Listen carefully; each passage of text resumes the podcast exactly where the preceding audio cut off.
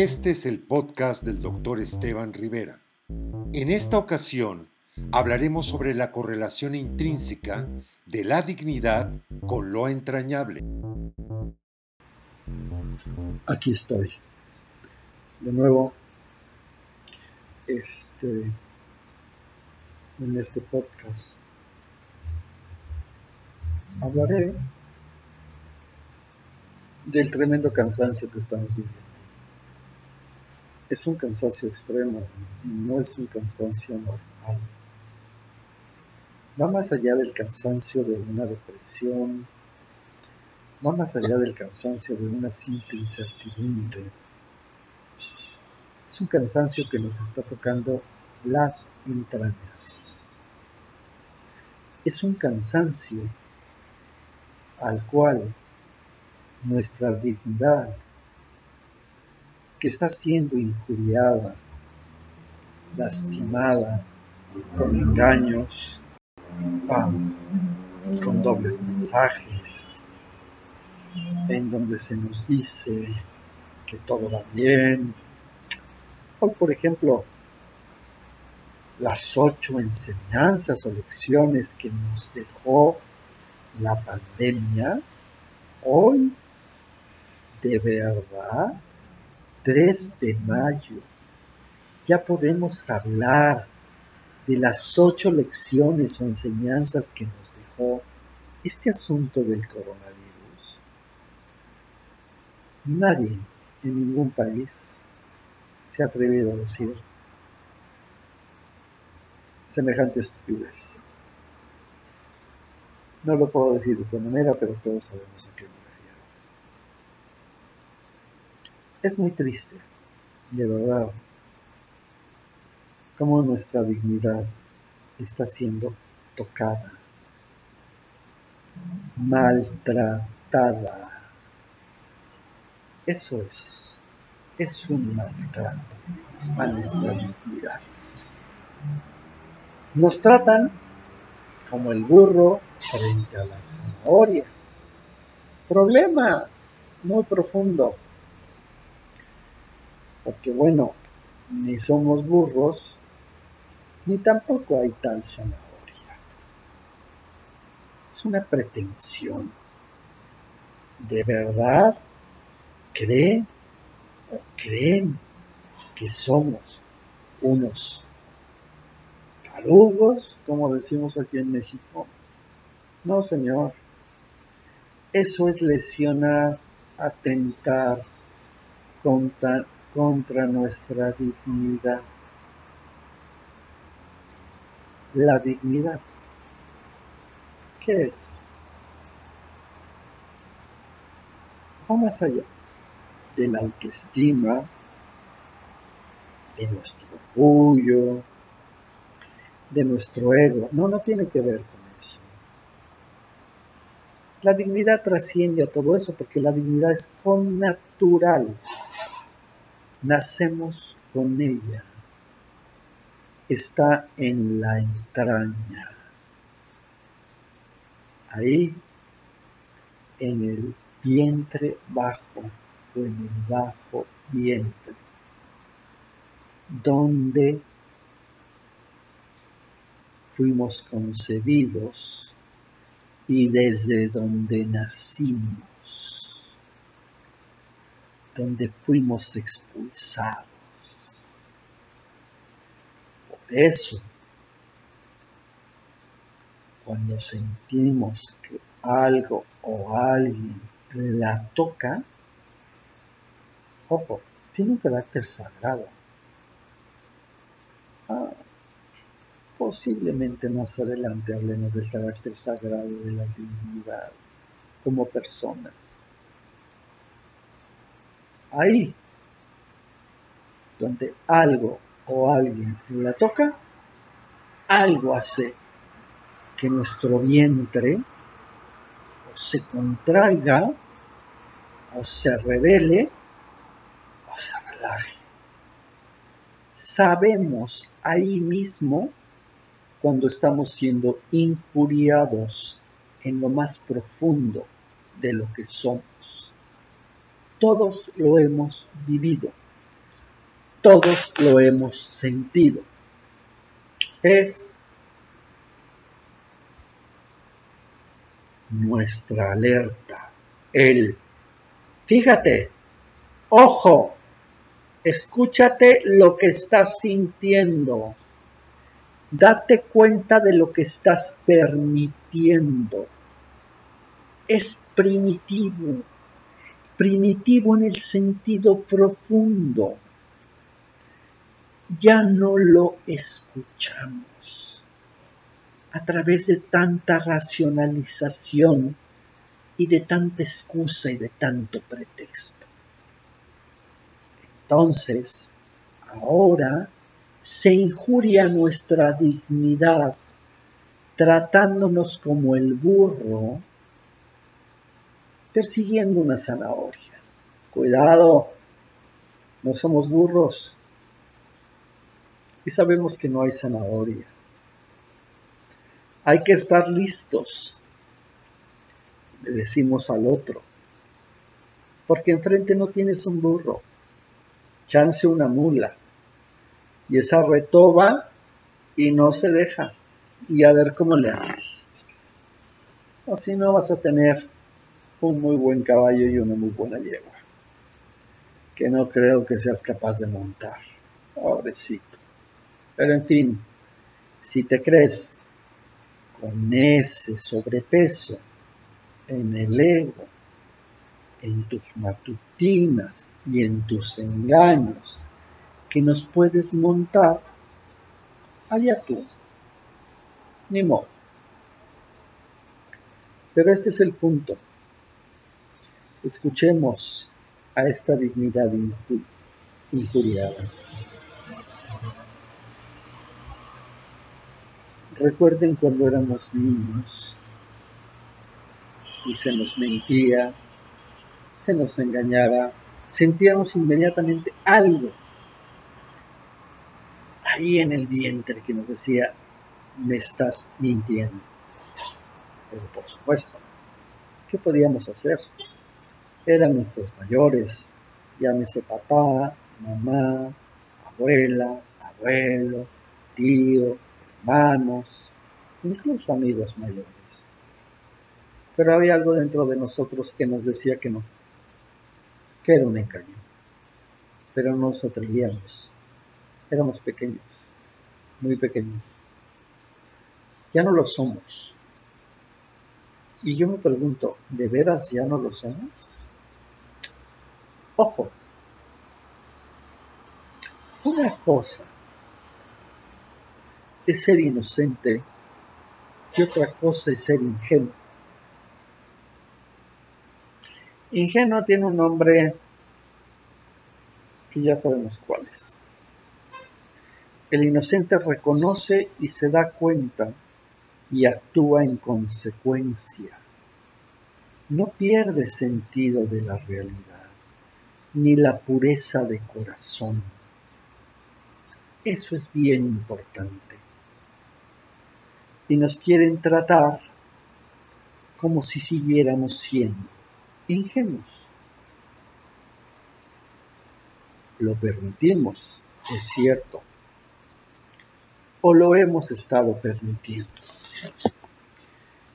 Quisiera de veras en serio poder abordar esto que estamos viviendo solo desde el punto de vista del análisis, del psicoanálisis, que es lo que me compete, y no meterme en estos asuntos ahora de lo que hace o no hace esta cosa tan chapa que es lo que tenemos en las mañaneras y en las expertinas y en lo tanto engaño de veras. Pero no puedo quitar de la ecuación de nuestra vida lo que estamos viviendo a nivel federal, como ahora ya estamos todos familiarizados. Si pretendiera quitarlo, estaría yo faltando al principio en mi trabajo del análisis. ¿A qué me refiero? ¿Qué tiene el psicoanálisis diferente, profundamente diferente? Ojo, entrañablemente diferente con las demás terapias. no engaña. Como dijera Leclerc, un psicoanalista francés, desenmascara lo real. No lo cubre con aplausos, con falsas esperanzas, con todo está bien, ahí vamos, lo lograremos, no está pasando nada, todos estamos igual. No, Señor. Si bien es cierto que todos estamos en la misma barca, pero hay quien está manejando las cosas de manera diferente en la barca y tenemos que aprenderles. Eso es principio de realidad. Aprender del que sabe, aprender del que ya lo pasó. Hay un dicho en México que dice que nadie experimenta en cabeza ajena. ¡Uh! Pues hombre, estamos lucidos. Habrá que experimentar en cabeza ajena y voltear a ver, aunque no quieran que volteemos a ver a otros países porque lo estamos resolviendo a la mexicana, es de risa de veras. Como dicen ahora los jóvenes, de risa loca. Por Dios santo, ¿qué resolución a la mexicana? Entonces, ¿cómo? Como amor a la mexicana, como esa canción que cantaba Talía. Por Dios, eso es una soncera. En fin, tenemos que voltear a ver lo que el otro hace, como el otro resuelve. Todos sabemos, hombre cuando sabía quién resolver un problema matemático en el salón. O le copiábamos o le aprendíamos. El chafa le copia, el inteligente le aprende. ¿Qué más puedo decir al respecto? Ya sabemos quién es chafa y quién es inteligente. Pero estos chafas ni viendo aprenden. Como se dice, ni viendo ven. En fin. Y esto se anuda profundamente con un asunto doloroso y escabroso con respecto a cómo ha aumentado o se ha exacerbado la violencia intrafamiliar a raíz de la contingencia. Pues bien, el agresor, el violento, ante esta realidad tan frustradora que es estar en casa o donde esté, donde no tiene para dónde hacerse, y buscar otro tipo de gratificaciones, ¿qué hace? Agrede, violenta, porque eso le genera placer. Y de esto da cuenta el análisis principio de realidad versus principio del placer. Buscamos todos, ante la frustración, salidas placenteras. Algunos lo hacemos de otra forma, tequila, probablemente un cigarrillo, el estar ahora aquí en Acapulco, pasar de un encierro a otro, dice que para sentirme mejor, finalmente es darme a mí mismo tole con el dedo, pero en fin, el cansancio no me lo quita nada ni nadie. El duelo que estamos viviendo nada lo modifica. De fondo, en fin, habrá quien busque otro, otras gratificaciones sustitutas, como se dice en el análisis, pero el violento no. Ese violento per se, no. A él le genera placer violentar, humillar, someter. Y esto que estamos viviendo le viene como anillo al dedo. Ya lo han escuchado, ¿verdad? Lo explicitó muy bien un hiper agresivo pasivo de vez en cuando manifiesta.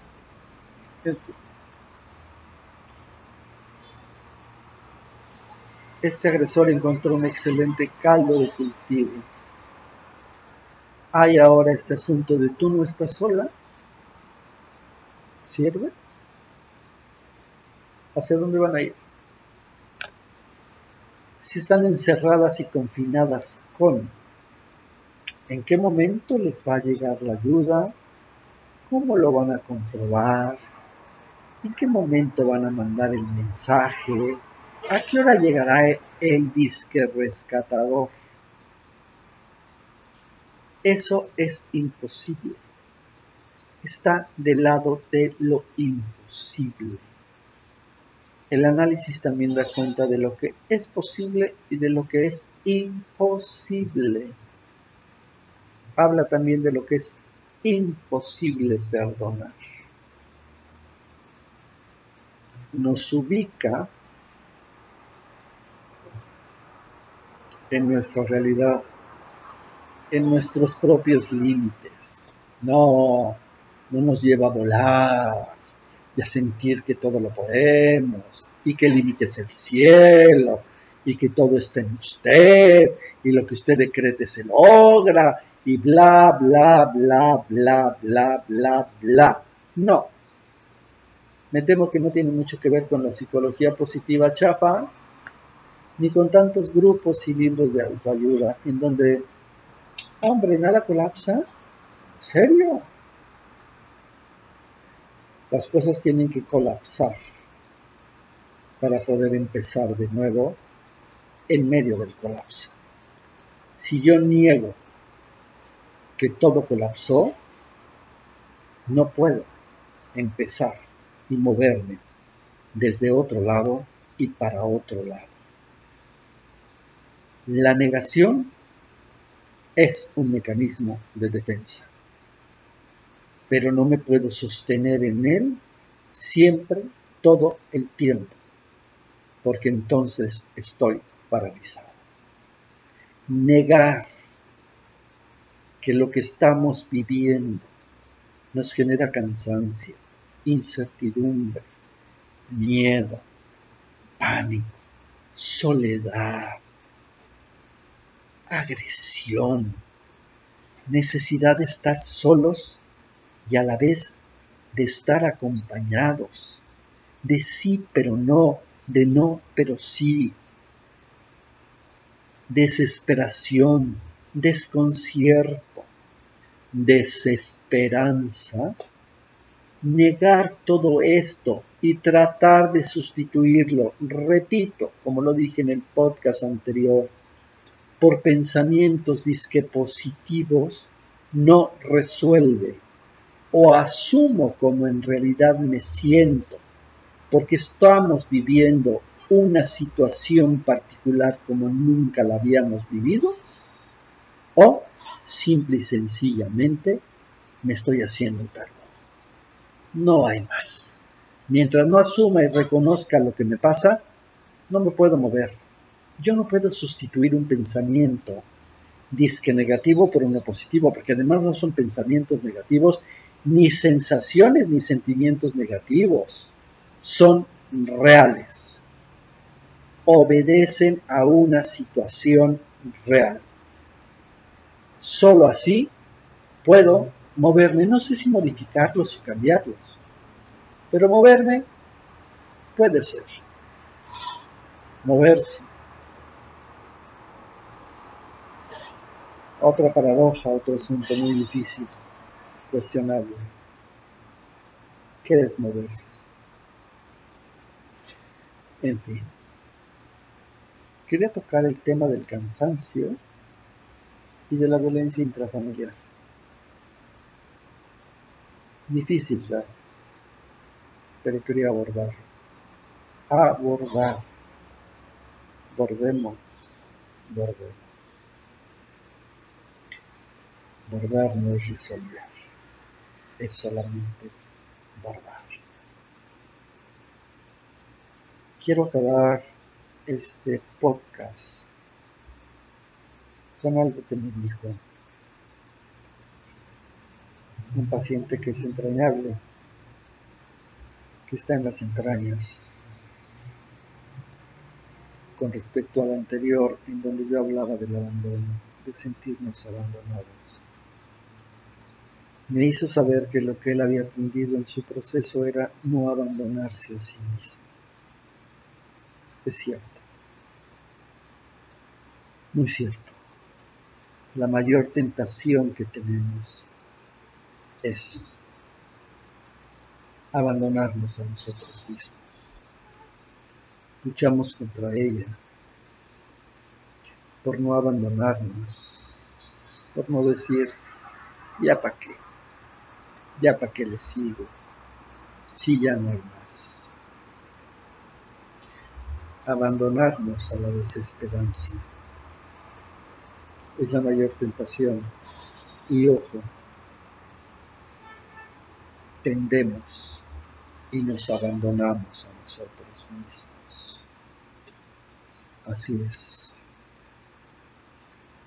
Solo así aprendemos a no abandonarnos en la medida de lo posible a nosotros mismos.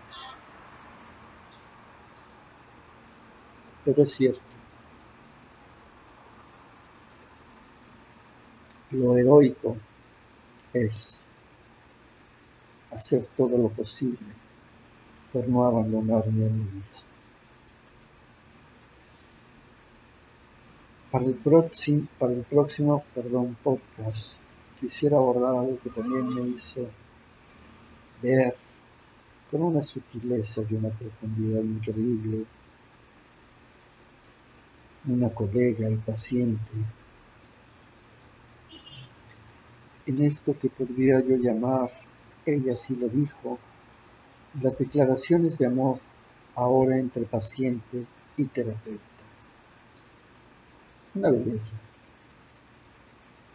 Así abordaré el próximo podcast. Las declaraciones de amor en el proceso terapéutico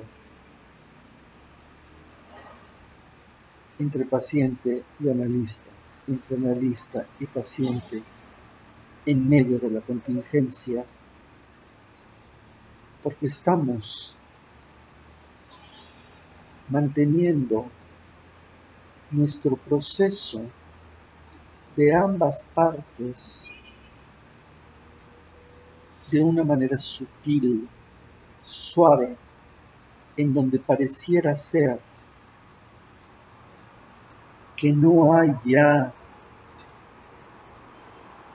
este rango entre el paciente y el analista y viceversa, en donde finalmente estamos todos en esta misma barca, tratando de entendernos, de acompañarnos y de comprendernos, en donde nos estamos necesitando a través de la consulta, entre comillas, en línea unos de otros, donde al paciente le importa saber qué está viviendo y cómo lo está manejando su analista, y al terapeuta y al analista, por supuesto, cómo lo está viviendo y cómo lo está manejando su paciente. Pero de repente pareciera ser que ya no hay línea, se difumina.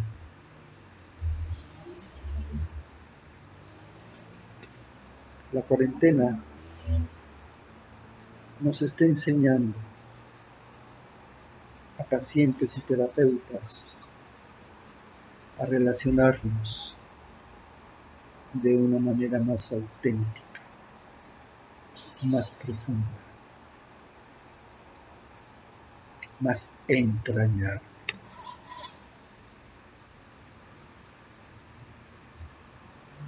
donde todos sabemos que estamos expuestos a lo trágico en cualquier momento. Aunque nos quieran tapar el sol con el dedo.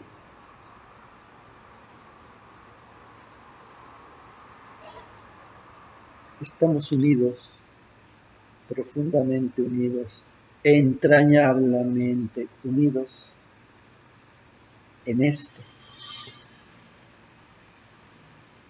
que define muy bien Víctor Hugo en Los Miserables. Todos, todos somos un abismo en lo alto. Fíjense bien, no somos algo alto en un abismo. No, somos un abismo. Gracias. Para mayores informes, comunicarse por mensaje de WhatsApp al 55 54 04 66 38 o a través de nuestras redes sociales, donde con gusto le atenderemos.